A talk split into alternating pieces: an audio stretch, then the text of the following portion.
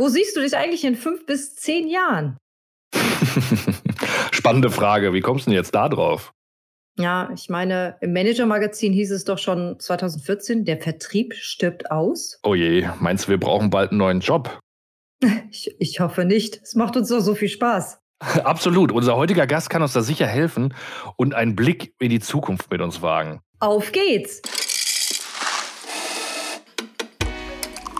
CX Café Customer Experience auf den Punkt gebracht. Wir begrüßen stets spannende Gäste bei uns im Café und helfen euch, euren Blick auf die große Welt der Kundenerlebnisse zu weiten und zu schärfen.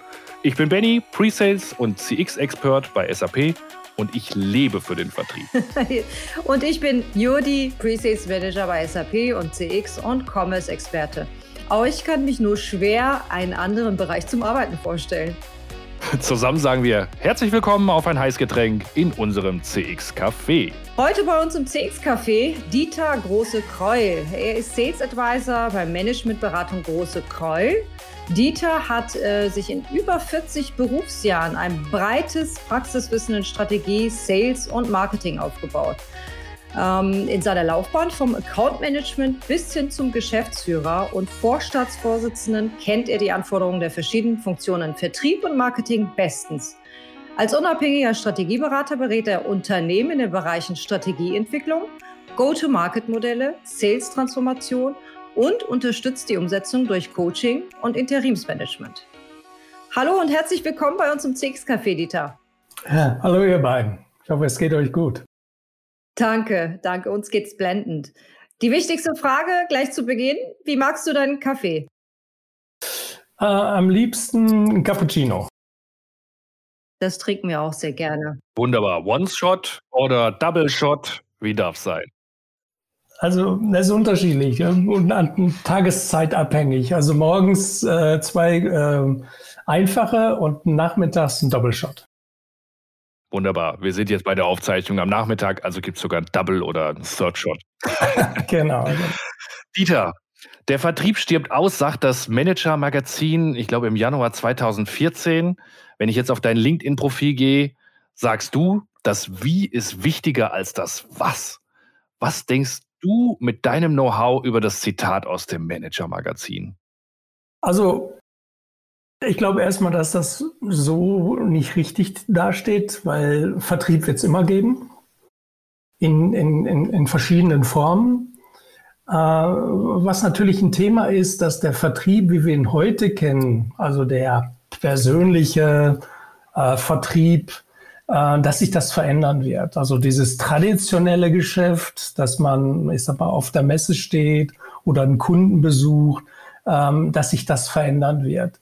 Also wir werden zukünftig sicherlich über verschiedene Vertriebskanäle Vertrieb machen. Ja, also das muss man schon mal auch unterscheiden, weil Unternehmen kaufen immer. Ähm, und insofern braucht man auch eine Vertriebsfunktion.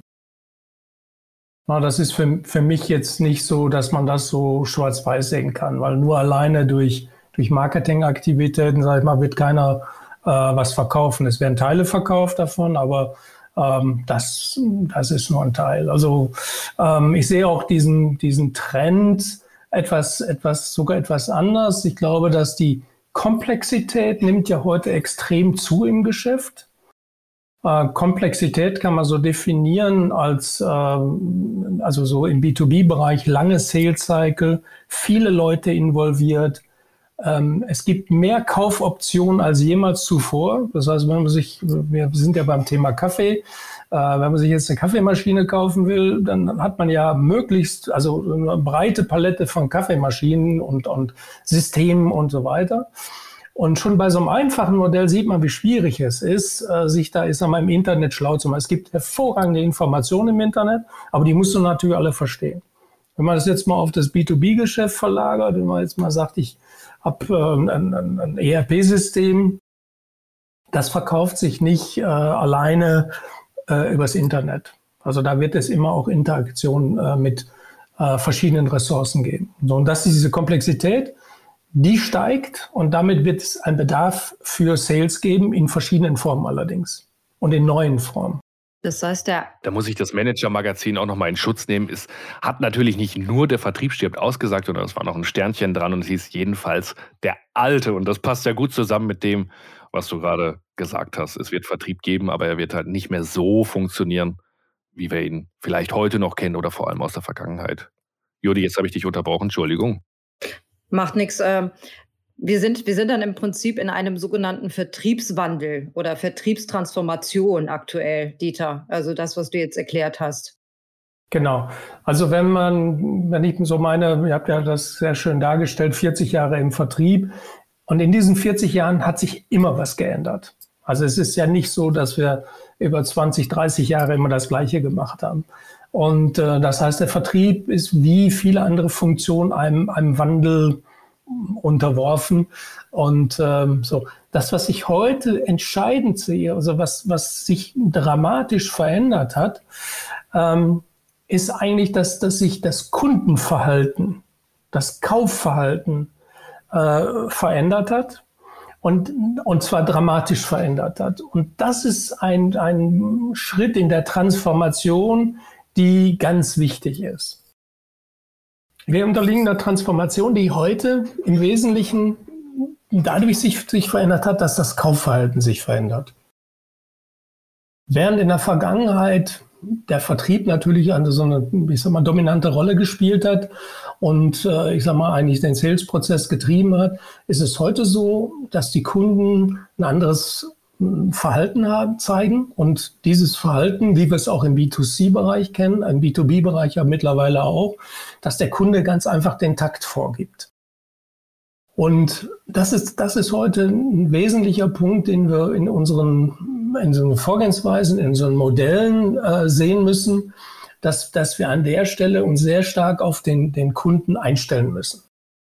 Ähm, jetzt werden viele sagen, ja, aber das haben wir schon immer so gemacht. Und da sage ich als, als langjähriger Manager und als Berater, äh, da sehe ich sehr kritisch, weil wir haben uns in der Vergangenheit immer darauf fokussiert, wie wir den Kunden sehen und nicht wie der Kunde sich selbst sieht. Das heißt, ich muss heute äh, versuchen, als Vertriebler aus der Sicht des Kunden seine Probleme zu sehen. Ja, und da, da gibt es ganz einfache Beispiele. Haben, ich habe ja lange Jahre auch im, im Business-Software-Bereich gearbeitet. Da haben wir immer dem Kunden gesagt, du kannst sechs Prozent einsparen, wenn du das und das machst. Ja, das war so eine Pauschalaussage. Damit ist man so in den Markt gegangen. Und da haben viele gesagt, ja, wenn wir da die Lagerkosten sechs Prozent reduzieren, das ist ganz schön. Das funktioniert heute nicht mehr. Das heißt, die Kunden sind heute viel aufgeklärter hat eben natürlich viel mit dem Internet zu tun, weil es gibt heute sehr viel Information im Internet, äh, wo die sich selbst, ich sag mal, schlau machen können, wo sie ein gewisses Know-how aufbauen können. Ähm, und ähm, damit stehen wir eben als Vertrieb vor so einer neuen Herausforderung. Die Kunden wissen oft mehr als wir. Sie kennen natürlich ihr Geschäft gut, sie können sich sehr gut darauf einstellen und sie haben eben, ich sag mal, ein paar Randbedingungen analysiert und kommen ganz konkret mit konkreten Fragen auf den Vertrieb zu. Wir sehen das zum Beispiel, wenn man den Kaufprozess beurteilt oder betrachtet. Also wie ein Kunde, ein Unternehmen heute einkauft, dann ist es so, dass je nach äh, Analysten zwischen 60 und 70 Prozent des Prozesses eigentlich abgelaufen ist, bevor man Kontakt zum Sales aufnimmt. Zwangsläufig muss man irgendwann mit Vertrieb kontaktieren, weil ich brauche ja ein Angebot. Ja, das heißt, an der Stelle so, sind aber schon viele Dinge generiert und, und abgelaufen. Das heißt, der, der Kunde, dein Buying Center hat sich informiert über die Dinge und kommt dann an einen Punkt, wo er schon sagt, so jetzt, ich weiß, was ich will, ich habe meine Entscheidungskriterien, meine Kaufkriterien definiert, jetzt brauche ich drei Angebote. Das ist heute klassischerweise immer nur so, drei bis fünf Angebote braucht man im B2B-Bereich, um eine Entscheidung zu treffen. So, und das ist, ein, das ist ein gewisses Problem für den Vertrieb. Das heißt, ich kann meine ganzen tollen Alleinstellungsmerkmale, meine Value Proposition, kann ich gar nicht mehr anbringen, weil das haben die alle schon entweder gelesen auch. So, da an der Stelle fängt es für mich an, interessant zu werden in dem zukünftigen Sales-Modell. Wie bringe ich ein, oder wie kann ich einem Kunden helfen, durch seinen Kaufprozess zu gehen? Weil das ist für mich der interessante Punkt. Das heißt, ich muss es schaffen, als Unternehmen und als Anbieter möglichst frühzeitig mit dem Kunden in Kontakt zu treten, um ihn durch diesen Kaufprozess zu navigieren. Laut, laut Studien ist es so, dass nur 17 Prozent der Zeit in einem Kaufprozess für die direkte Sales-Interaktion zur Verfügung steht. Wenn man jetzt davon ausgeht, dass die drei Anbieter haben, dann heißt das im, im Prinzip habe ich fünf Prozent der Zeit in so einem Kaufprozess für die persönliche Kommunikation. Und da müssen wir ansetzen, wenn wir über die Zukunft des Vertriebs nachdenken, sagen, wie schaffe ich es denn, ein neues Modell zu generieren, wo ich über die ganze Zeit mit den Kunden, ich sag mal, in Kontakt bin und ihm helfe, durch diesen Prozess zu navigieren. Also ihr seid ja da auch die Experten im Bereich Customer Experience. Wenn man sich so, so, so, so einen Kaufprozess, so eine, so eine Customer Journey anguckt, ich nenne das immer ein Spaghetti-Diagramm. Weil das ist ja nicht gestreamlined, das heißt, da ist ja nicht so, dass wie ein Prozess eins kommt nach dem anderen, sondern ich habe Dinge, äh, die, die haben ja verschiedene Phasen. In der ersten Phase, sag ich mal, sind ja nur Leute involviert, die sich einfach erstmal informieren. So, dann, dann wird das Buying Center aufgeblasen. Wir sprechen heute im Buying Center von durchschnittlich 10, 11 Personen, die an einer B2B-Kaufentscheidung beteiligt sind. Das kann man sich ja vorstellen, wenn die zum späteren Zeitpunkt dazukommen, dass die neuen Input haben. Das heißt, man macht wieder eine Schleife zurück, geht dann wieder nach vorn. Das heißt, diese, dieser gesamte, diese Customer Journey bis zum Abschluss hat hunderte von Aktivitäten. So. Und da ist für mich so die Rolle des Sales, den Kunden dadurch zu navigieren. Und ich nenne das auch oft so Customer Coaching. Also wie schaffe ich es, den Kunden dadurch zu bringen? Weil es gibt ein paar, kritische Elemente für mich dabei. Ähm, eines der Themen, ich gerade sagte, wenn Sie zehn, zwölf Leute in, in einem Buying Center haben, also ich habe teilweise Kunden, die an Energieversorger verkaufen, die haben Buying Center von 20 und 30 Personen, dann müssen Sie ja da irgendwie einen Konsens herstellen. Jetzt ist das für den, für den Kunden, ich sag mal, Beauftragten manchmal sehr schwierig, das hinzubekommen, weil ihm vielleicht einfach die Argumentation fehlt. So, da setzen wir ihm an und sagen, wir müssen einfach den, den, den Sales dahin bringen, dass er dieses Customer Coaching machen kann. Das heißt, er muss den richtigen Ansprechpartner finden, der muss eine bestimmte, ich sag mal, Charakteristika haben, dass er auch Vertrauen in der Organisation hat und der in der Lage ist, diesen, diesen Konsens herzustellen. Also meine Erfahrung in vielen Projekten ist so, dass an der Stelle, ungefähr in der Mitte des Kaufprozesses, wenn es um das Thema Konsens geht, die meisten Projekte sterben. Weil es gibt keinen Konsens. Kein Konsens heißt, es wird keine Entscheidung getroffen, es bleibt, wie es ist. Das ist für viele, für, das ist für viele im Unternehmen relativ angenehm. Die sagen, naja, komm, das läuft doch alles so, jetzt lassen wir es mal laufen. Jetzt würde ich das gerne mal in unsere Worte übersetzen, Dieter, weil du hast ja am Anfang von einem Spaghetti-Diagramm gesprochen. Wir reden da generell über äh, Unique Customer Journeys. Äh, es ist im Prinzip das Gleiche, was du jetzt im Prinzip beschrieben hast, dass wirklich jeder Kunde einzigartige, ich sage jetzt mal, Reisen aufnehmen kann mit unterschiedlichen Touchpoints und äh, im B2B-Bereich hat man natürlich auch sehr starken Kontakt Richtung Buying Center. Und du hast jetzt auch äh, stark vom Konsens gesprochen. Ähm, da gibt's ja auch immer noch die Problematik mit den Silos, ja. Das äh, sprechen wir ja auch immer wieder an. Also sprich, die Konsens von, vom Ganzen dann wirklich zusammenzusetzen, um im Endeffekt auch den Kunden, in dem Fall auch den Customer richtig zu coachen. Mhm. Genau. Also wenn wenn ich mir, also eins, eines der Schlüsselthemen für mich ist die Buying Center Analyse, um, um diese Silos rauszufinden, um diese, diese Teams und Gruppen zu sehen. Ne? Da gibt's ja so. Es ist ja heute so, warum ist eigentlich so ein Buying Center so aufgeblasen? Ja, wenn man sich mal so, so eine Zeitreise der letzten zehn Jahre anschaut, dann vor zehn Jahren waren es vielleicht noch drei oder fünf Leute. Ähm, und dann ist jedes Jahr jemand dazugekommen, und zwar eine Funktion dazugekommen. Ja, mal ganz klassischerweise in meinen jungen Jahren war es zum ersten Mal so, dass Betriebsräte in, in Systementscheidungen betroffen waren. Ja, ich habe einen großen deutschen äh, Automobilkonzern betragen. Die hatten schon damals so, so vom Betriebsrat her solche Dinge. Dann kam in den letzten Jahren immer mehr das Thema so Datenschutzbeauftragter. Ähm, dann kam die, natürlich der Einkauf, dann kamen die Juristen. Ja, wenn sie heute einen Vertrag machen oder wenn einen Vertrag machen, dann braucht man schon eine gute juristische Grundausbildung.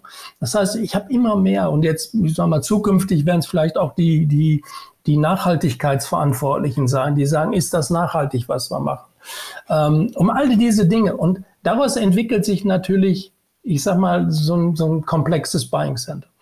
So, und in diesem Buying Center hat man eben auch, auch Interessengruppen, das ist auch klar, ne? dass, dass da unterschiedliche Leute sind. So, und jetzt brauche ich aber im, im Buying Center, wenn ich über diese zehn Leute spreche, ich kann nicht mit allen zehn gleichzeitig reden oder auch nacheinander. Also das, das schafft der Sales eigentlich nicht. Teilweise komme ich auch an die Leute gar nicht ran, weil die sind einfach nicht, äh, ich sag mal, präsent. Das heißt, ich muss schauen, dass ich im Buying Center zwei, drei Leute finde. Äh, ich nenne die Mobilizer, die ich mobilisieren kann und die mir Zugriff oder die Zugriff zu den Ressourcen haben und auch zu den Entscheidern.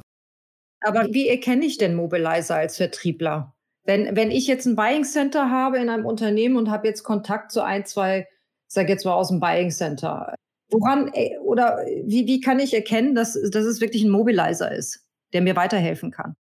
Ja, also das sind ähm, so ein paar technische Kniffe, die man machen muss. Man kann erstmal mit denen reden und sagen, ähm, in, was, für, was für einen Sprachgebrauch haben die. Also so Mobilizer sind kategorisiert eigentlich in zwei Gruppen. Das sind ähm, Talker, also Leute, die gerne reden und Leute, die was bewegen wollen. Ja, also das ist mal so die erste Kategorie. Und dann gibt es eine dritte, das ist der Blocker. Also nicht Blogger, sondern Blocker. Ja, also das ist der, dann, wenn, wenn du mit jemandem sprichst, der sagt, nee, das haben wir schon und das brauchen wir nicht und das haben wir immer schon so gemacht, dann weiß ich, ich spreche mit dem falsch. Also der Neinsager. Genau, genau. Ne, der, der so ein bisschen sagt, das war alles früher doch so schön hier und das haben wir alles schon probiert. Äh, Herr Grusko, lassen Sie mal. Der möchte dann gerne den Status quo beibehalten genau, genau. und pflegen. Am besten, wenn er die Lösung noch selber gebaut hat. Ja, das, den, den kennen wir gut. Wenn man lange in der IT ist, dann kennt man den gut, ne, die praktisch das selbst programmiert haben. Da gibt es ja auch immer, immer, immer diesen, diesen äh, Satz, never change a running system. Spielt das da auch mit rein? ja, ja, absolut. Ne? Und die finden natürlich auch immer gute Argumente, warum so ein, so ein äh, alter Bildschirm viel besser ist wie ein neuer. Weil, also da könnt ihr auch schöne Geschichten zu erzählen. Aber das, das ist so einer, den, den kann man relativ leicht identifizieren. Bei den anderen ist es so, da gibt es so eben diese zwei Klassen, also die, die Doer, die was bewegen wollen und die Talker. Also Talker sind zum Beispiel Leute, die immer Zeit haben, die gerne reden, die gerne viel reden, ja, ähm, aber nichts bewegen. Also sogenannte Frühstücksdirektoren, ja, die keine richtige Funktion mehr haben, also das ist so die eine Klasse. Da gibt es so ein paar Checkpunkte, mal sagen, was ist das für ein Typ. Und dann gibt es die anderen. Und bei den, bei den, die Leute, die was bewegen wollen, gibt es zum Beispiel einen Typ, das ist der Skeptiker. Ein Skeptiker ist in der Regel ein guter Typ, weil er stellt kritische Fragen. Aber der, der stellt die Fragen nicht, weil er reden will, sondern wenn ich den überzeugt habe, dann weiß ich, dann geht er mit in der Botschaft rum. Also geht er mit der Botschaft in sein Unternehmen. Oder der andere ist ein sogenannter Teacher, also jemand, der eine hohe Akzeptanz im Unternehmen hat, dem man zuhört, der diese Botschaft weitertreiben kann. Also das sind so Kriterien und man kann ein bisschen das rausfinden über seine Sprache. Also wenn jemand über wir spricht, also wir bei unserem Unternehmen, also wir bei SAP, dann ist das natürlich was anderes als sagt, also mit mir können Sie hier richtig Karriere machen, Herr Großek. Und dann weiß er sofort, aber man muss da aufpassen, das ist ein Karrierist, der möchte, der möchte weiterkommen, der lässt sich aber auch ganz schnell fallen. Wenn es nicht in seine Karriereleiter passt, bist du raus. Also darüber kann ich solche, solche Buying Center auch gut analysieren. So. Und wenn ich, wenn ich gut vernetzt bin im Unternehmen, finde ich auch relativ schnell raus und darum sage ich, ich brauche ja zwei oder drei davon in dem großen Buying Center. Dann merkt man auch schon, in welche Richtung es geht. So, und wenn man das, was wir im Eingang sagten, dass es eben so Gruppen geht, also irgendwelche Silos, ich habe die Fachabteilung, ich habe die IT-Leute, ich habe jetzt vielleicht dann noch den Einkauf. Und wenn ich dann sehe aus den unterschiedlichen Gruppen, dann bekomme ich natürlich ein sehr schönes Bild von dem Buying Center. Und äh, da kann ich das sehr, sehr gut analysieren. Wie siehst du das denn, Dieter? Ich meine, man hat ja verschiedene Bereiche und das hatten wir auch schon ein paar Mal jetzt als Thema gehabt bei uns im Podcast. Ähm, siehst du da auch einen Trend, äh, einen sogenannten Overlay-Rolle äh, als, ich sage jetzt mal, Chief Digital Officer oder you name it, also da gibt es ja verschiedene Namings, ähm, der dann wirklich dafür sorgt, das Ganze wirklich zusammenzuführen? Siehst du da schon Trends? Ja, hm, kommt darauf an, auf die Organisation natürlich. Ne? Es gibt bei, bei großen Organisationen schon die Rolle, ähm, aber es ist noch, hat sich noch nicht klar herausgebildet, ähm, so aus, aus meiner Erfahrung. Also es gibt immer wieder diese Funktion. Ähm, oft ist sie dann im IT-Bereich angesiedelt, ähm, was ich nicht für so den, den, den klügsten Schachzug halte. Ähm, oftmals ist es dann so Assistent der Geschäftsführung. Also es gibt noch nicht ich sag mal, diese, diese C-Rolle, also so, so eine auf der auf C-Level, das, das sehe ich noch nicht. Ich glaube, also ich habe ein bisschen Erfahrung gemacht im Bereich Gesundheitswesen, bei den Krankenkassen, dass sich in dem Bereich da schon was tut, weil die natürlich eine sehr, sehr komplexe Struktur haben. Aber noch sind wir nicht so weit, dass wir schon, ich sag mal, das auf, auf Vorstandslevel haben. Das ist aber genau wie die Diskussion, die wir vor, weiß ich, 20 Jahren hatten, ob nicht äh, IT-Manager auch Vorstände sein sollen. Auch das hat sich bis heute ja noch in Deutschland nicht so weit durchgesetzt. Ja. Na, es ist mehr, ist besser geworden, aber ich habe äh, da lange Jahre, wie gesagt, äh, in diesem in meiner Karriere zu tun gehabt, wo es immer wieder darum ging, warum sind CIOs nicht wirklich auf Vorstandsebene? Ja, das hat sich. Das ist eigentlich ein spannender Punkt, ja. Ja, das, das hat sich ein bisschen, also es hat sich verbessert, aber es war vor, vor Jahren immer noch so, so ein No-Go, immer noch Teil von irgendwas zu sein. Vor allem, wenn man drüber nachdenkt, der Vertrieb der Zukunft und du sagst im B2B, so ein typisches Buying Center hat so 11, 12, 13 Personen, bei den Energieversorgern sogar 20 bis 30. Da stelle ich mir dann schon die Frage, wie kriege ich das überhaupt gehandelt? Wie Gibt es da vielleicht Tools, die mir helfen? Oder baue ich das in meiner eigenen Excel oder male ich mir das auf einem, auf einem College-Blog auf mein Buying Center? Da gibt es ja wahrscheinlich auch technologische Unterstützungen, die man da empfehlen kann, wie man dem Ganzen Herr wird, oder? Ja. Also das, das ist ein sehr, sehr guter Punkt, wenn man auch über die, die Zukunft nachdenkt, also dieses Digitalisierung im Vertrieb, kann man vielleicht gleich nochmal äh, besonders betrachten, aber speziell zu dem Punkt, ähm, es gibt wenige Tools an der Stelle, die das machen. Die meisten machen es halt mit Excel. Ähm, Im CRM selber hat man eigentlich nicht die, die, die meisten CRM-Systeme haben nicht die Fähigkeiten, diese Bewertung vorzunehmen. Das heißt, ich habe ja auf der einen Seite Fakten, ne, also Name, Standort, Telefonnummer. Äh, aber was ich ja brauche in so einem Buying Center, wann habe ich den zuletzt kontaktiert? Wie ist meine Beziehung zu dem?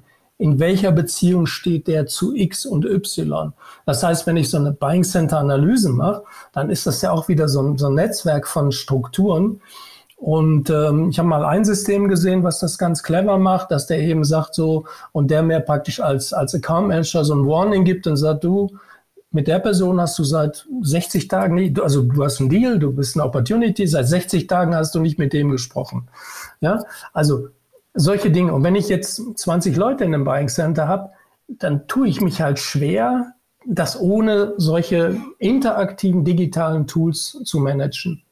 Das ist für mich ein ganz klarer Punkt, wo ich sage, das ist ein Vorteil für den Vertrieb, wenn er da ein digitales Tool hat. Das ist wahrscheinlich auch genau dann der Punkt, wo ich sage als Vertriebler, ich benutze mein CRM gerne. Ja. Weil häufig ist ein CRM verschrien als, oh, das ist mein Archivierungssystem und mein Kontrollsystem. Ich packe Daten rein, um mein Management glücklich zu machen, damit die Forecast-Reports äh, ziehen können und mich pisacken und sagen, hey, wie sieht denn dein Forecast für das aktuelle Quartal aus? Aber genau solche Themen, Buying Center Analyse, ich packe meine, wie soll ich es nennen, äh, meine Intellectual Property da rein und sagt, das habe ich über den Kunden gelernt, das sind die Relationships und er erinnert mich daran, hey, CEO, Kontaktfrequenz ist nach unten gegangen, schau mal wieder rein. Siehst du noch mehr Aspekte? Ja, absolut, weil das ist, ähm, das ist das eine Thema, ähm, also gerade CRM, äh, was ich immer wieder feststelle, ist, wie schlecht eigentlich in vielen Unternehmen die CRM-Systeme sind. Also nicht von der Technik, sondern von der Implementierung und von den Inhalten. Wie sie gelebt werden. Wie sie gelebt werden. Das heißt, äh, es wird auch nicht richtig gepflegt, Dieter? Ja, es wird, es wird, ich sag mal, zwangsweise gepflegt. Ja, also ich weiß, also selbst oder auch in meinem Unternehmen war es früher so, dass gesagt und bitte bis donnerstags abends ein Update machen. Nämlich genau aus dem Grund, wir müssen freitags einen Forecast abgeben an die Holding. Also muss bis donnerstags der Forecast. Irgendwie kommt mir das bekannt vor. Ja, und also ein CRM wird ja heute nicht als, als aktives Sales Support System genutzt, sondern es ist eine Dokumentation. Ich habe da meine Adressen drin. Die meisten CRM-Systeme werden übrigens aufgesetzt von Marketing. Ja, das muss man sich auch mal auf der Zunge zergehen lassen. Das heißt, die Marketingleute haben natürlich ein bestimmtes Interesse, ihre Aktivitäten darüber zu managen, also ihre, ihre äh, Mailings zu schicken, Lead generieren, die Weihnachtskarten zu verschicken und solche Sachen. Ne? Deswegen brauchen sie einen gepflegten Datenbestand. So, das ist das eine. Ähm, also in meiner Beratungszeit habe ich jetzt in den letzten 10, 12 Jahren habe ich alles erlebt. Da gibt es sogar Sales-Leute, die ein eigenes CRM haben. Also die parallel auf einem Laptop nochmal ein eigenes haben, weil sie dann damit auch arbeiten können. Und da sage ich, aber warum können wir das nicht, ich sag mal, zum, zum Unternehmensstandard machen? Ja, das geht nicht, weil der will das nicht so ungefähr. Ne? Dass jeder sein eigenes hat zum Unternehmensstandard. Ja, genau. Und bei vielen ist eben das, was, was, äh, nee, was du gerade sagtest, ist halt Excel ist so die Parallelwelt, die aufgebaut ist. Ne? Also man hat eigene Checklisten, man hat eben, also diese Buying Center Analysen, die meisten machen das äh, Excel-basiert. Ja, das heißt, ich habe da Matrixen, wo ich sage, äh, Relationship Matrix, wer spricht mit wem. Ähm, so, was relativ schwierig ist, weil wenn ich jetzt meinem Vorstand sage, du, du musst den mal anrufen, aber ich schicke dir gerade mal meine Excel zu, also besser wäre doch, wir hätten ein System. Das heißt, wenn ich, wenn ich so eine, so eine ich sag mal, digitale Infrastruktur für den Sales hätte, wo, wo ich wirklich mitarbeite, das heißt, es müsste auch so konfiguriert werden, dass es wirklich die Information zeigt, die für den Sales relevant ist. Ja, also in vielen ist es so, da zeigt die ganzen Marketinginformationen, aber da, da kannst du rüberklicken, dann gehst du ganz nach unten und da findest du dann wieder ein Feld. Da tue ich mich immer sehr schwer mit. Ich sage, das muss, ein CRM-System muss das Lieblingswerkzeug des Sales sein. Der muss morgens äh, seinen Rechner anmachen, dann muss das aufploppen und sagen, hallo Dieter, heute ist ein schöner Tag, ich habe ein paar neue Informationen für dich, dein Kunde A hat gerade eine Firma gekauft, der B hat das, das heißt, da kann auch sehr viel externe Information mit reinfließen. Da kann was über die Person reinfließen. Was macht er gerade? Was hat er gerade bei, bei LinkedIn zum Beispiel geliked? Das heißt, das, was, das, was die B2C-Unternehmen ja heute machen, ja, die genau wissen, was hast du bei Amazon gekauft? Was wirst du als nächstes kaufen? Das ist ein Weg, den wir unbedingt im Sales brauchen, im B2B-Bereich wo der Vertrieb wirklich Informationen aus dem System bekommt, die ihm helfen, aktiv seinen, seinen Job besser zu machen. Und dann verspreche ich euch, werden alle Sales morgens liebend gern mit dem System arbeiten. Ne? Also das ist das, wo ich sage, wir müssen es schaffen, ähm, das, das umzudrehen. Das muss ein Support-System sein und nicht nur ein System sein, wo ich meinen mein äh, Forecast pflege. Also, ähm, und das kann man also beliebig ausweiten. Das geht in, insofern auch, wenn man so zukunftsorientiert sagt, ähm, wie zum Beispiel künstliche Intelligenz. Auch das ist ja was, was wir heute, ich sehe das immer relativ nüchtern. Also ich bin jetzt nicht so hochwissenschaftlich an der Stelle. Für mich sind das Muster, die wir auch heute haben. Also ich weiß bestimmte Kunden, bestimmte Personen, wie sie sich verhalten.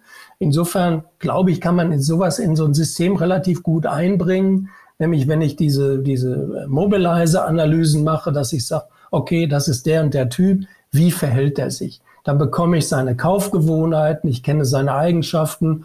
So, und diese Dinge kann man alle sehr, sehr gut über so ein System handeln. Ja. Und das geht in so eine Zukunftsorientierung, also so eine digitale Infrastruktur, mit der, ich sag mal, ein Vertrieb zukünftig ausgestattet werden sollte. Das ist für mich so Zukunft. Ne? Äh, ich finde es mega. Ich habe nur manchmal ein bisschen Angst, dass wir in Deutschland mal wieder so ein bisschen zu sehr mit dieser German Angst unterwegs sind und sagen, uh, AI, ist das überhaupt schon was? Taugt das was? Und, ah, so Buying Center Daten und Daten über die Person, Datenschutz und so. Lieber mal die Finger von weglassen. Wir machen unser CRM erstmal wieder als Datenverwaltung und dann lassen wir es mal wachsen und gucken mal, wo, wo das Ganze so hingeht. Ja, ja, ja und nein. Ich glaube, im Marketing sind wir da ein Stück weiter, weil die Marketingleute arbeiten ja schon ganz konkret mit solchen Dingen. Ähm, man tut sich dann allerdings schwer, wenn das in Sales geht, weil der Sales könnte ja dann darüber sprechen, was wir dann alles über dich wissen. Ähm, aber trotzdem, ich sag, wenn wir heute mal die Tools sehen, die wir haben, also zum Beispiel die, die Social Media. Also ich arbeite viel mit LinkedIn, ein bisschen was mit Xing. Das sind da Informationen, die, die öffentlich zugänglich sind. Und, ähm, und zwar in, in, über alle Branchen mittlerweile. Ich habe ich hab einen Kunden, der macht äh, Bausoftware, Statiksoftware. Und da habe ich mal mit denen darüber diskutiert, warum macht ihr nicht mehr mit LinkedIn? Ja, meine Kunden sind da nicht. Äh, da habe ich mal mit einem von den Account Managern ein, ein, ein, sagen wir, eine Verabredung getroffen. Der, letztes Jahr war ich bei denen, letzten September, und dann sagt er, du, ich habe jetzt tausend Kontakte. Nur Bauingenieure. Also der hat sich so ein Netzwerk aufgebaut in Deutschland, ne? also so. Und der hat gesagt, es, es wundert ihn, wer da alles ist. Ja, ich sage, die sind alle da. Und das sind ja Informationen, die sind ja auch public. Das heißt, da tue ich ja keinem was Böses, wenn ich den mal anspreche. Ich weiß noch, dass, also weiß, dass viele Sales-Leute Angst haben, ja, aber ich gehe da so ein bisschen anonym rein. Ich sage, warum gehst du da anonym hin? Ich sage, du kannst doch jemanden kontaktieren, weil du baust dein Netzwerk auf, du hast ja was zu erzählen, ja, du hast ja eine Botschaft und möchtest mit jemandem in Kontakt treten und ähm, so, du kannst ihn ja fragen, wenn er nicht will, dann wird er das schon sagen. Also ähm, und das, das sind Dinge, die wir heute noch nicht wirklich nutzen im Vertrieb. Und da ist ein interessanter Punkt für mich. Wir werden ja in Zukunft viele Unternehmen haben, die aus dem, ich sag mal, nicht IT-Bereich kommen. Wir haben ja eine IT-Vergangenheit, also unsere Unternehmen. Äh, ich habe praktisch immer im, im, äh, im, im Technologiebereich gearbeitet. Aber ich kenne halt auch durch meine Berater viele Unternehmen, die nicht aus dem IT-Bereich kommen die aber zukünftig IT-Lösungen verkaufen müssen. Denn auch ein Maschinenbauer fängt jetzt an, Softwarelösungen zu haben. Ja? Also äh, die, die machen Lösungen im Bereich Augmented Reality, also ein Maschinenbauer. Das heißt, die, die brauchen jetzt die gleichen Fähigkeiten, wie wir sie über Jahre im Vertrieb, im, im Technologievertrieb hatten. Und die müssen wir auch dazu bringen, und das ist ein neuer Weg zu sagen, wie kann eigentlich so ein Unternehmen auch dann diese technologischen Möglichkeiten nutzen. Weil die Vertriebler sind natürlich noch, ich sag mal, etwas auf einer anderen Spur. Die sind klassischerweise eben nicht IT-affin, ja, weil die es eben gewohnt sind, ihre Maschinen auf Messen zu präsentieren, mit den Kunden gerne zum Essen gehen. Also nicht, das ist nicht abwertend gemeint, sondern das ist ein anderes Käufer- und Verkäuferverhalten. So, aber die werden auch in Zukunft genau in diese Schiene kommen, weil auch die haben ein Buying Center, wo jetzt auf einmal die, die Technologen dabei sind, die Business Developer bei den Unternehmen, die so neue Te Technologien einsetzen. Das heißt, wir, auch da haben wir jetzt praktisch schon eine Möglichkeit, denen zu sagen, also, wie müsst ihr eigentlich eure, ich sag mal, eure Infrastruktur aufbauen, um für die Zukunft gewappnet zu sein? Dann gehen wir ja immer mehr in Richtung Remote Sales, oder? Mm, ja, ja und nein. Also ich glaube, dass wir in Zukunft ein, ein, ein, also ein Hybrid-Modell haben werden. Also ähm, natürlich sehr viele, ich sag mal, virtuelle äh, Kommunikation, ähm, so wie wir das auch machen, aber eben auch immer noch mal ein persönlicher Kontakt. Aber ich glaube, dass die, die persönlichen Kontakte äh, rückläufig sein werden. Dass also, dass ich nicht immer zu jedem Termin persönlich vor Ort bin. Ähm, ich glaube, ja, ich glaube, dass viele Unternehmen, also auch Kundenunternehmen, das so wollen. Das hat gar nichts mit der Angst vor Corona zu tun. Das hat einfach auch mal mit, mit Effizienz zu tun. Ja, wenn du, wenn du heute bei einem großen Unternehmen bist und sagst, ich habe jetzt ein Business Meeting und wir kommen jetzt alle nach Heidelberg, ähm, dann sagt er, ja, aber meine Leute sitzen halt eben auch in, was weiß ich, in, in Hilden und in, äh, in Berlin und in München. Und die müssen jetzt alle zusammenzukommen. Und ähm, also ich habe vor ein paar Jahren ein großes Projekt mit, mit einem Chemiekonzern gemacht. Da haben die ganzen Vertragsverhandlungen virtuell geführt. Ja, alles äh, über, über virtuell, also ein großes Vertragswerk über einen siebenstelligen Bereich. Ähm, und der Kunde hat, der Einkäufer hat gesagt, lassen uns das so machen, dann können wir zwei, drei Meetings die Woche machen. Das schaffen wir sonst gar nicht. Das heißt, wir haben den Verhandlungsprozess relativ schnell hingekriegt, und zwar über diese virtuellen Meetings. Und es hat einen positiven Effekt. Es ist auch nachhaltig auch äh, gut für die Umwelt, oder?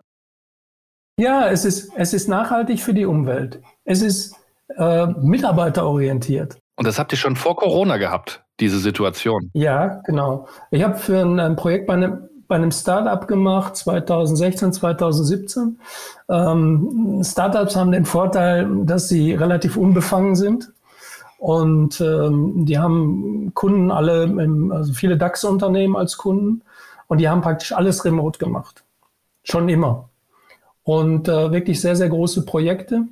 Und die waren es eben gewohnt, so zu arbeiten. Und als ich damals äh, zu denen kam als Berater, sollte den Vertrieb mal ein bisschen anschauen, dann ist natürlich so die erste Reaktion, ja, wie viele Termine macht ihr denn so? Das ist so eine klassische Frage. Ne? Und also, wie oft seid ihr beim Kunden? Haben die gesagt, gar nichts, vielleicht alle sechs Wochen mal oder so. Ne? Ich sage, ja, wie geht denn das? Ne? Und dann habe ich mir das mal angeschaut und habe ich viel gelernt auch bei denen, also wie die arbeiten. Und das war vor Corona schon so, dass die praktisch so gearbeitet haben. Und die sind jetzt super durch die Corona-Zeit gekommen. Ne? weil die natürlich sich nicht verändern mussten. Die sitzen jetzt alle im Homeoffice, vorher haben sie im Büro gesessen, sitzen jetzt alle im Homeoffice.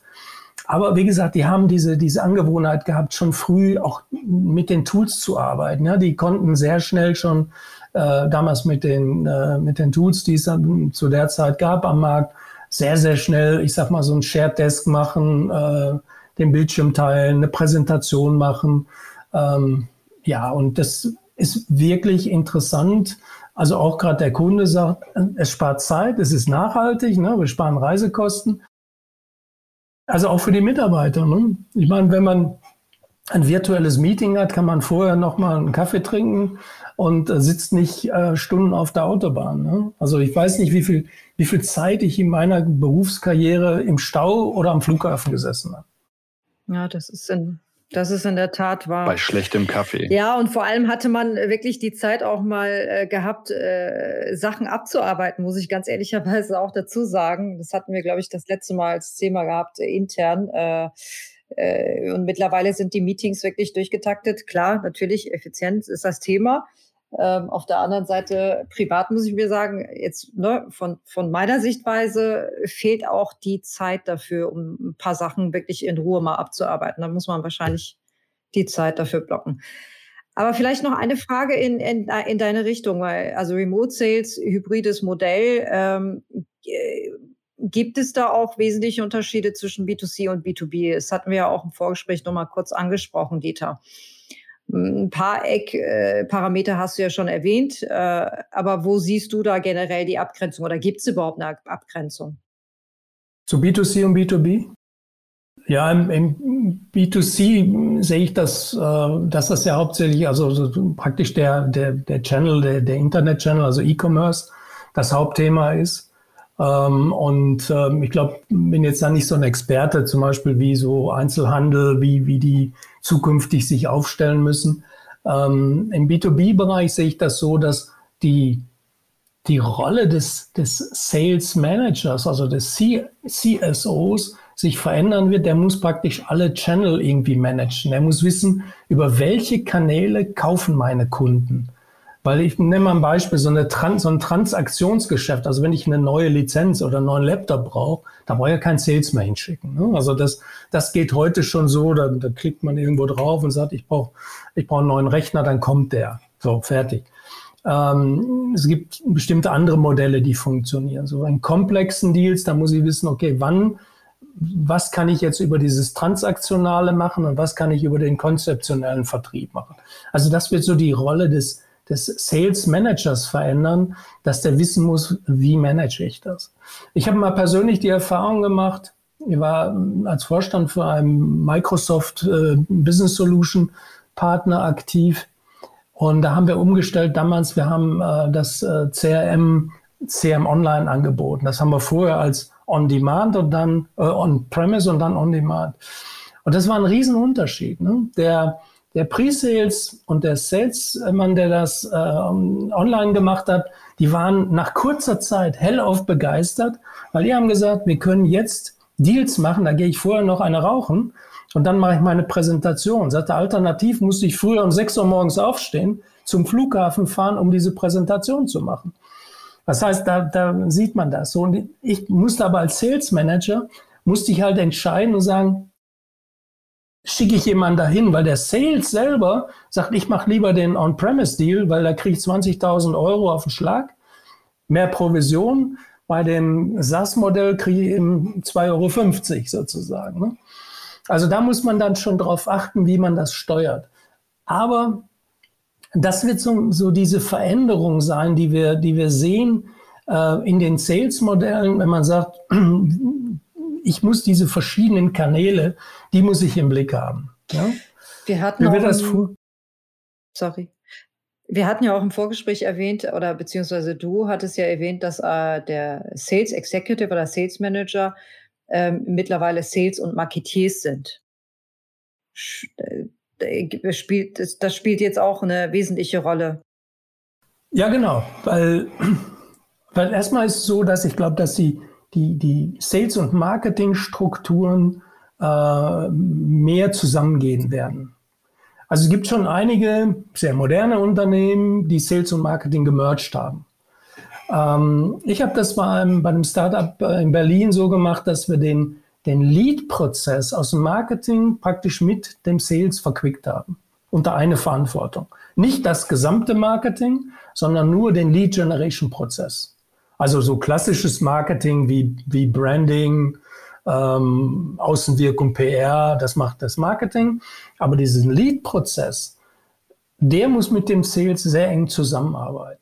Das heißt, ich sehe da eben so, dass das Marketing mehr Sales orientiert wird und Sales mehr Marketing orientiert.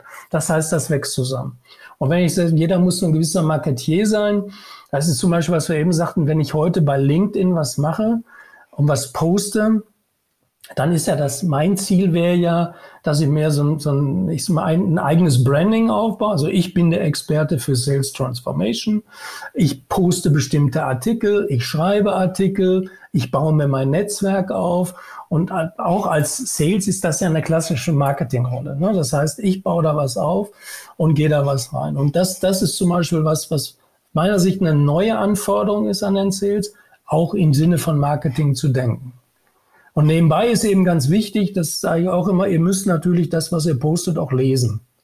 Weil was natürlich viele machen, die schieben einfach irgendwelche Artikel durch und dann ruft der Kunde zurück und sagt, Mensch, das ist interessant, erklären Sie mir das mal. Ne? Aber sagt, da muss ich erst mal nachgucken. Worum ging es denn da? Typischer Reposter. Genau. Und dann passiert Folgendes.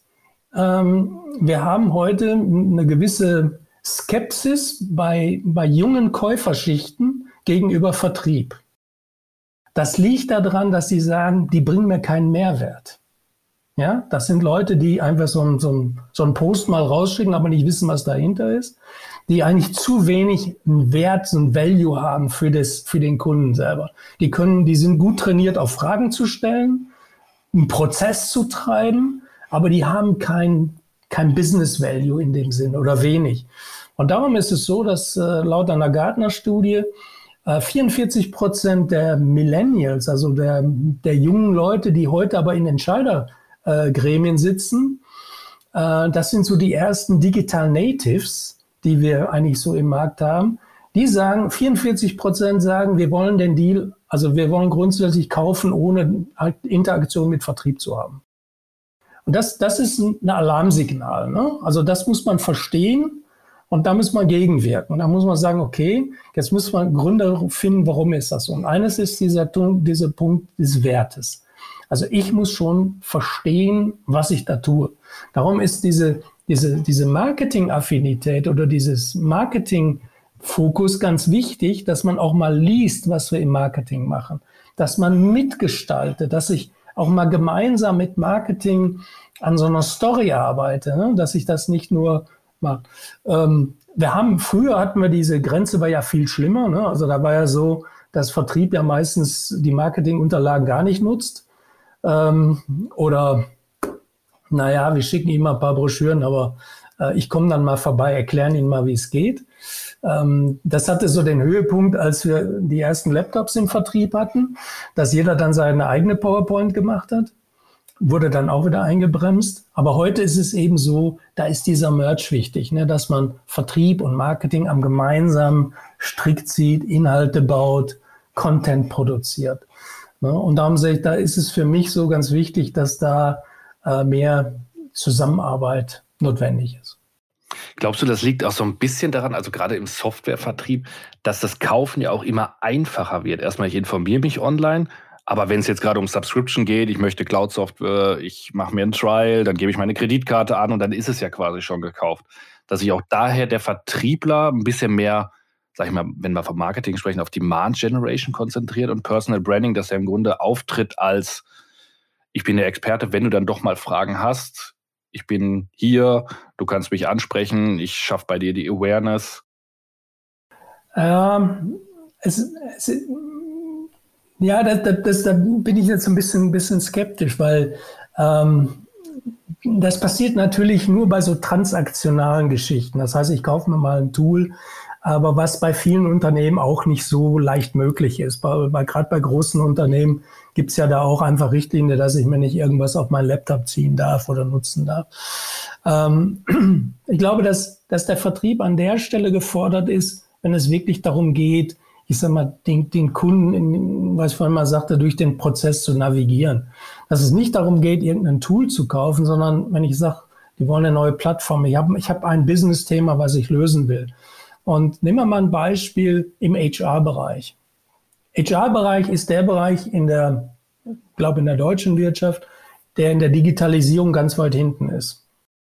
Ja, weil, weil viele Bereiche sind, haben sich gut entwickelt in der Digitalisierung, also Marketing gerade. Ähm, aber im HR-Bereich sind noch relativ viele Sachen nicht digital. Ja, also wir sprechen halt digitale Personalakte ist vielleicht ein Thema, aber es gibt ganz viele Lösungen dabei. So, woran liegt das? Dass der, der HR-Manager eigentlich in der Vergangenheit einen ganz anderen Fokus hatte. Das sind oft Juristen, das sind Soziologen, das sind Psychologen. Die haben mit Beschaffung von IT-Lösungen nie was machen müssen.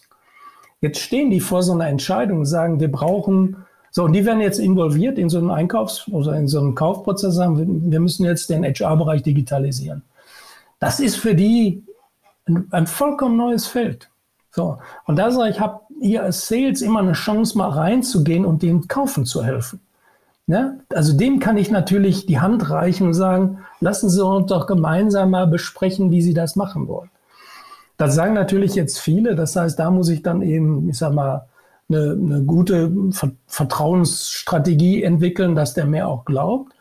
Aber das ist für mich so ein Thema, ne, wo man sagt, wie kann ich dem helfen?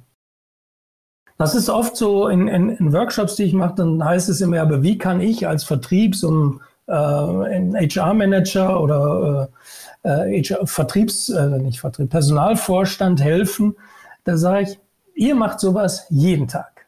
Ja? Das ist euer Standard. Aber der macht das zum ersten Mal in seinem Leben oder hat das vielleicht vor zehn Jahren, hat er mal eine, eine, eine, eine Gehaltsabrechnungssoftware ausgesucht. Also irgendwelche. So. Ich sage, für den ist das so und, und da kann ein Unternehmen extrem hilfreich sein, dem zu helfen, in diesem Prozess weiterzukommen. Ja? Also dieses Beispiel, was ich jetzt schon mehrfach zitiert habe, ist ähm, ein Startup in Berlin im Bereich Gesundheitsmanagement. Ja, so eine digitale Plattform. Das hat es vorher noch nicht gegeben. Das gibt es seit fünf, sechs Jahren. Äh, also dieses Unternehmen gibt es seit 2012, aber die sind seit, seit ein paar Jahren sehr aktiv. Aber das, das ist vollkommen neu. Ja? Und dann sagen viele, aber so, das heißt, ich muss erstmal überhaupt diesen, diesen Prozess machen, also diese Aufklärung machen. Und da ist, da ist zum Beispiel ganz wichtig, wenn ich natürlich heute sowas recherchiere im Markt, da finde ich alles Mögliche. So, aber da ist so, wie kann ich eigentlich so einem Kunden helfen und durch diesen Wust an Informationen ihn dazu begleiten und dann zu sagen, pass auf, also was ist eigentlich für dich wichtig? Ne? Das heißt, wo musst du eigentlich hin, damit du deine Organisation richtig aufstellst? Also ich habe da viel, viel Erfahrung gemacht in dem Bereich. Das war früher auch in anderen Bereichen so, dass man immer sagt, also wir können eigentlich aus unserer Anbietersicht haben wir sehr viel Erfahrung, wie wir solche Projekte implementiert haben. So, ihr habt viele CRM-Projekte gemacht, ihr wisst halt, worauf es ankommt. So, und das ist so, wo man dem Kunden eigentlich helfen kann, die Experience rüberzugeben und sagen, wie gehen wir dahin? Und wenn ich jetzt als Unternehmen meinen Vertrieb auf diese Rolle vorbereiten möchte oder in diese Transformation gehe, dann haben wir im Vorgespräch ja auch über das ganze Thema Enablement gesprochen. Und das fand ich ganz spannend. Du bist kein Freund von dem klassischen Classroom-Vertriebstraining. ich übrigens auch nicht, weil also ich, alles, was ich da mal gelernt habe, ist irgendwie kurz zur Anwendung gekommen und dann irgendwie doch wieder untergegangen. Also es, es ist halt so, ich meine, ähm, ich will ja nichts gegen, gegen meine Kollegen so sagen. Ähm, also wenn man, wenn man ein, ein Trainee-Programm zum Beispiel macht, ne? also junge Leute, die von der Uni kommen, machen ein Trainee-Programm, ich bin ja selbst mal ein Trainee gewesen, dann ist es natürlich ganz wichtig, dass man bestimmte ähm, so Soft Skills mal lernt. Also ja, wie, wie drücke ich mich aus, wie rede ich, wie solche Dinge. So, die haben sich aber über der Zeit, sag ich mal, relativ eingeschliffen. So, und wenn ich, wenn ich dann heute ein Training mache und wenn es nur darum geht, also wie trete ich auf, selbstbewusstes Reden praktisch, ähm, dann ist das schön, aber das ist für mich nicht das Wichtigste. Was für mich heute wichtig ist, ist diesen, diesen Value rüberzubringen. Also diese, diese Inhalte dem Kunden wirklich zu sagen, worauf kommt es an. Eine, eine der, der, der wichtigsten Fähigkeiten, die ich heute sehe, ist das Thema aktives Zuhören. Ja, also ähm, was hat der, der eigentlich der Kunde dabei? Und, ähm, und das, das Zweite ist dieses aktive Zuhören und dann auch praktisch das umzusetzen, also versuchen, das zu verstehen, was eigentlich sein Problem, was das Problem des Kunden ist, der Person ist und so weiter. So, das, das ist was, ähm, das hat natürlich auch was mit Soft Skill zu tun, aber da geht es dann praktisch, wie schaffe ich dann so eine Adaption daraus? Und wir haben festgestellt, ähm, nach der Finanzkrise zum Beispiel diese Challenger-Methode entwickelt worden. Und da war eines der, der Themen, dass, dass die Kunden gesagt haben, also in wirtschaftlich kritischen Zeiten, was macht da den Erfolg von Tri Vertrieb aus? Das waren Dinge, die gesagt haben, also ich mag Sales, die mir, die mir Chancen aufzeigen und auf Risiken hinweisen, die auch mal kritisch sind. So, und das ist zum Beispiel, was, die, was man meistens in so einem klassischen ähm, Sales-Training ja nicht lernt, also weil man ähm, sagt, möglichst Kritik vermeiden. Nee.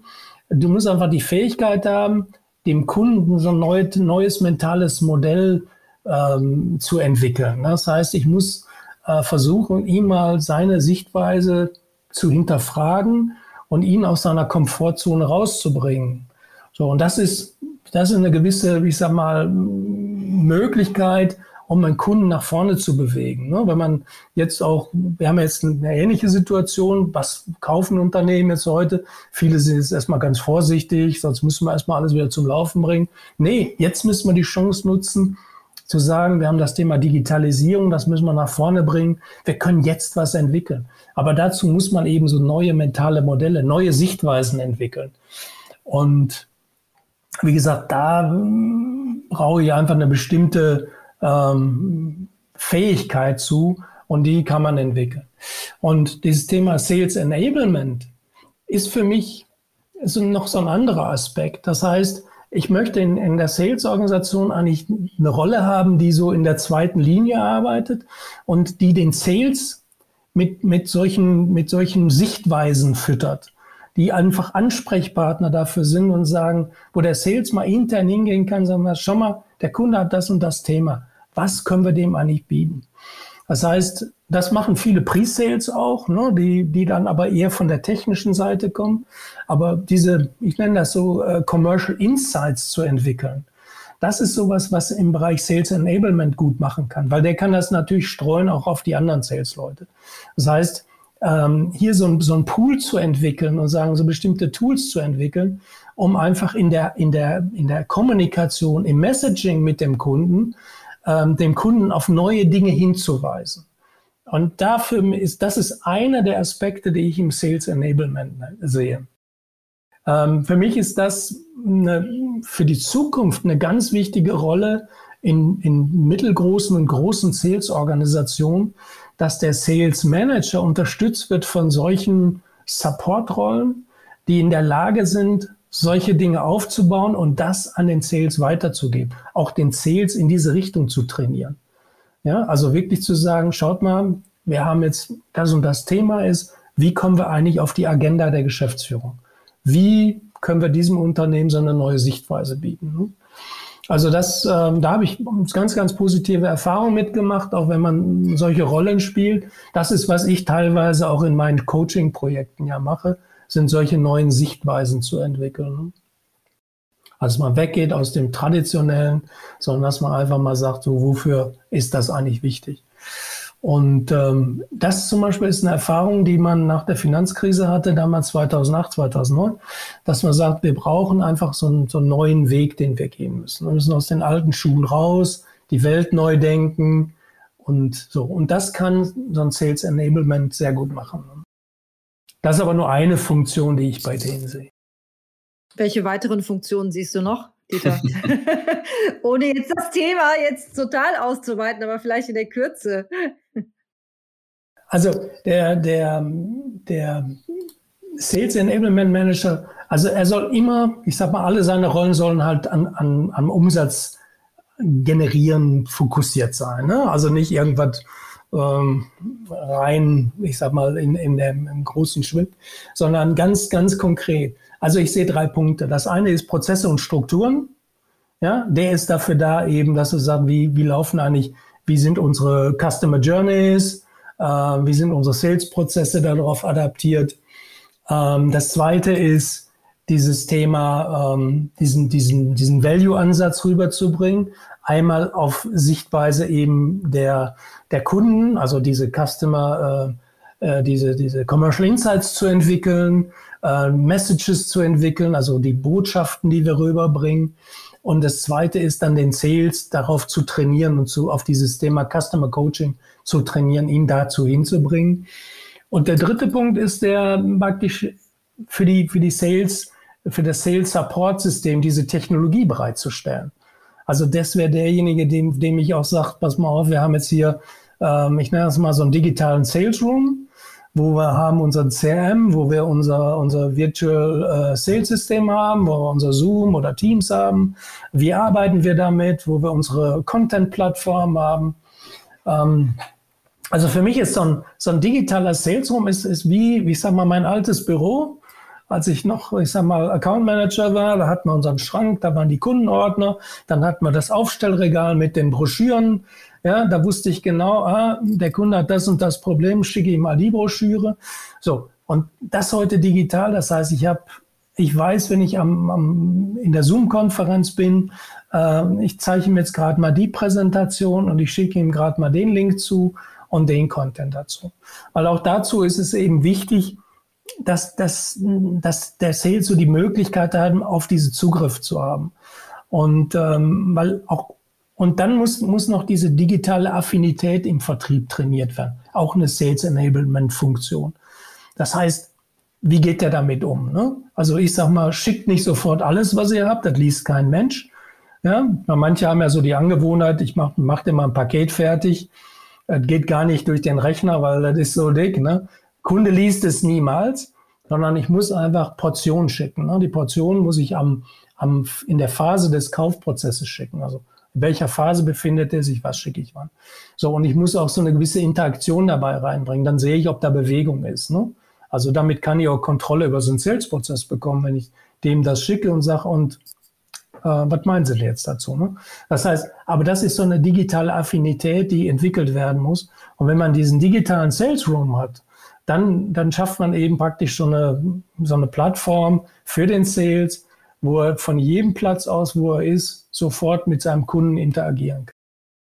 Und da, glaube ich, ist auch eine hohe Effizienz und das verkürzt den Sales Cycle. Ne? Das heißt, ich kann ganz schnell mit dem kommunizieren und bin relativ schnell dabei äh, und bereite mich dann auf die Zukunft vor. Du hast ja jetzt Zukunftsthemen äh, aufgezeigt, hier mit dem Digital Sales Room. Ähm, siehst du noch weitere Trends, die eventuell auf uns zukommen können, auch im Bereich Vertrieb?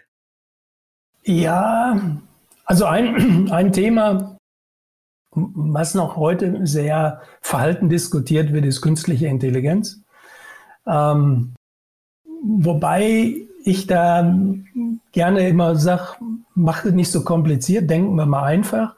Als ich früher eine Sales Management Position innehatte, ich kannte jeden meiner Verkäufer. Äh, ich war lange Zeit bei einem, bei einem großen Datenbankanbieter und ich kannte jeden meiner 20 Verkäufer in meiner Niederlassung und hatte zu jedem ein Muster. Also ich wusste, wenn der einen Forecast abgibt, da muss er 5% abziehen, bei dem muss er 10% draufschlagen. Ja, weil ich hatte, ich hatte einen Kollegen, der hat 16 Quartale hintereinander immer sein Ziel erreicht. Ich wusste, dass der immer was ihm, so, das ein Muster, ne? So. Und solche, solche Muster kann man natürlich auch IT-technisch hinterlegen. So, ich kann das Thema Buying Center, da kann ich bestimmte Muster hinterlegen. Und ich glaube, wenn wir mal anfangen, in diese Richtung zu denken, dass wir bestimmte Funktionalitäten im Bereich Pipeline Management, im Bereich äh, Buying Center Analysen, ähm, dass sich das auch entwickeln wird in den nächsten Jahren. Und ähm, wenn man dann noch so diese digitale Affinität auch im Vertrieb, also das versteht, also zum Beispiel mit Daten umzugehen, ne?